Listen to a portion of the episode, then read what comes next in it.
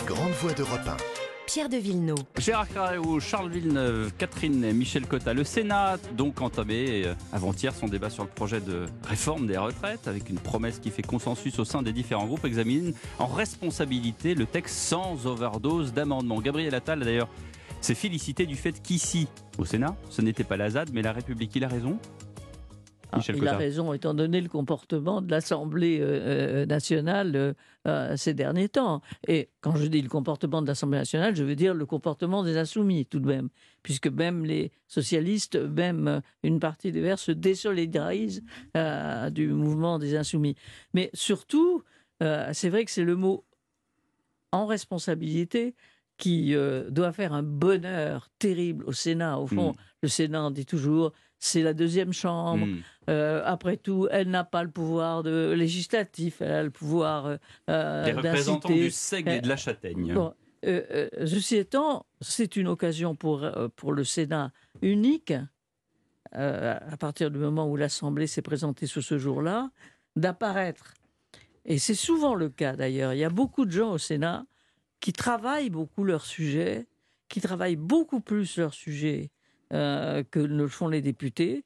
Peut-être parce qu'ils ont plus de temps. Mais vous savez, on dit, euh, quand, vous, quand euh, Jean-Louis Debré, président de l'Assemblée nationale, vous faisait visiter la bibliothèque de l'Assemblée nationale, il n'y avait jamais personne.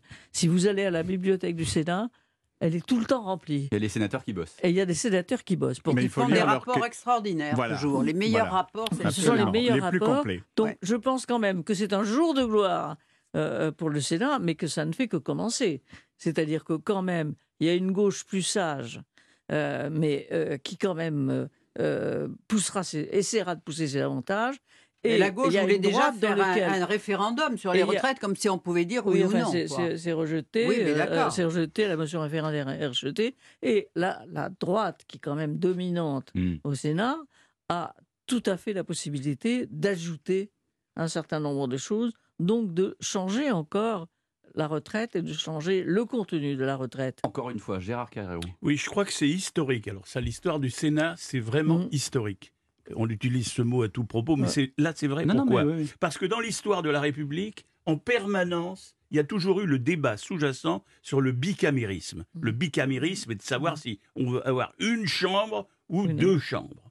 Et Beaucoup de gens en France, et même encore, je me souviens de, la période de, ma jeunesse, Gaston Monerville, mmh. sous la présidence de Monerville, d'Alain Poher ou de René Monory, le Sénat a toujours été obligé quelque part de se de justifier de son existence face à tout ce courant qui disait ah, on a largement assez avec l'Assemblée nationale, mettez-moi le Sénat, ça coûte du pognon et tout ça, tout ça. Ça a coûté très cher au général de Gaulle, je vous rappelle quand même. Et de, Gaulle, effectivement, a failli s'engager. Donc les gens tenaient au ça Sénat. Lui a, ça lui a coûté son, son référendum en grande partie. Donc là, c'est une victoire historique du Sénat. Je crois que plus personne en France, dans les 50 prochaines années, n'osera remettre en cause l'existence du Sénat. Parce que ça date pas de cette affaire de retraite. Ça avait commencé déjà avec la commission parlementaire mm. de la première année d'ailleurs du, du, du, mandat de monsieur, du président Macron, c'est-à-dire l'affaire, l'affaire de Benalla, etc. La commission d'enquête, les commissions d'enquête, la qualité. Mais nous, on le découvre pas parce que nous, on sait que la plupart des. Quand on va, nous, au Sénat, les vieux, nous, pardon, excusez-moi, mesdames. Les toujours jeunes. Les anciens, les seniors que je, que je suis en tout cas, quand on va au Sénat, on a l'impression qu'on retrouve, retrouve 30 ans ou 40 ans de ce qu'on a connu. On retrouve notre jeunesse parce qu'on voit des gens qu'on a connus, députés, ministres, etc.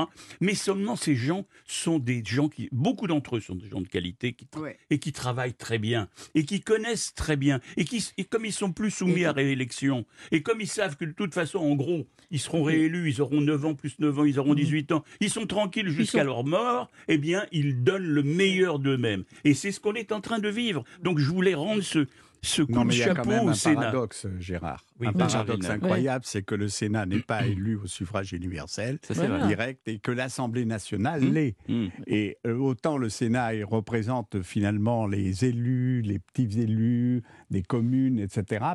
Le pays ah. profond, monsieur. Oui, le pays profond. Mais le pays profond aussi, le pays réel, c'est aussi l'Assemblée nationale. Et c'est là où elle s'est dévoyée. Et il y a plusieurs signes qui montrent que c'est le retour de la splendeur du Sénat, parce que le Sénat est devenu presque incontournable maintenant pour l'exécutif, pour le gouvernement. Non seulement la loi sur les retraites, mais, où Darmanin va présenter sa loi sur l'immigration en première lecture au Sénat. Elle sera d'ailleurs profondément modifiée, qui se méfie, qui se prépare. Ça a déjà commencé. mais, mais, mais, je crois que le président encourage les sénateurs à aller. Absolument. Maintenant, maintenant, le président qui avait critiqué fortement le Sénat et notamment le président du Sénat au début de son premier quinquennat, aujourd'hui déjeune deux fois euh, tous les deux mois avec le président du Sénat qui lui a admis un certain nombre de modifications, d'ailleurs préconisées par le chef de l'État qui ne serait-ce que la diminution, mais pas plus de 15% des sénateurs. Qui devient le grand Manitou dans toute cette histoire, en fait, Gérard Larcher. En tout cas, l'un des Manitou. L'un des Manitou. Il, faut dire, il faut dire que, non, mais c'est vrai. Il faut dire que le Sénat. Il sera, il sera sûrement réélu président du Sénat. Euh, il, faut dire que les affrontements politiques au Sénat ont toujours été euh, plus discrets euh, qu'à l'intérieur de l'Assemblée nationale.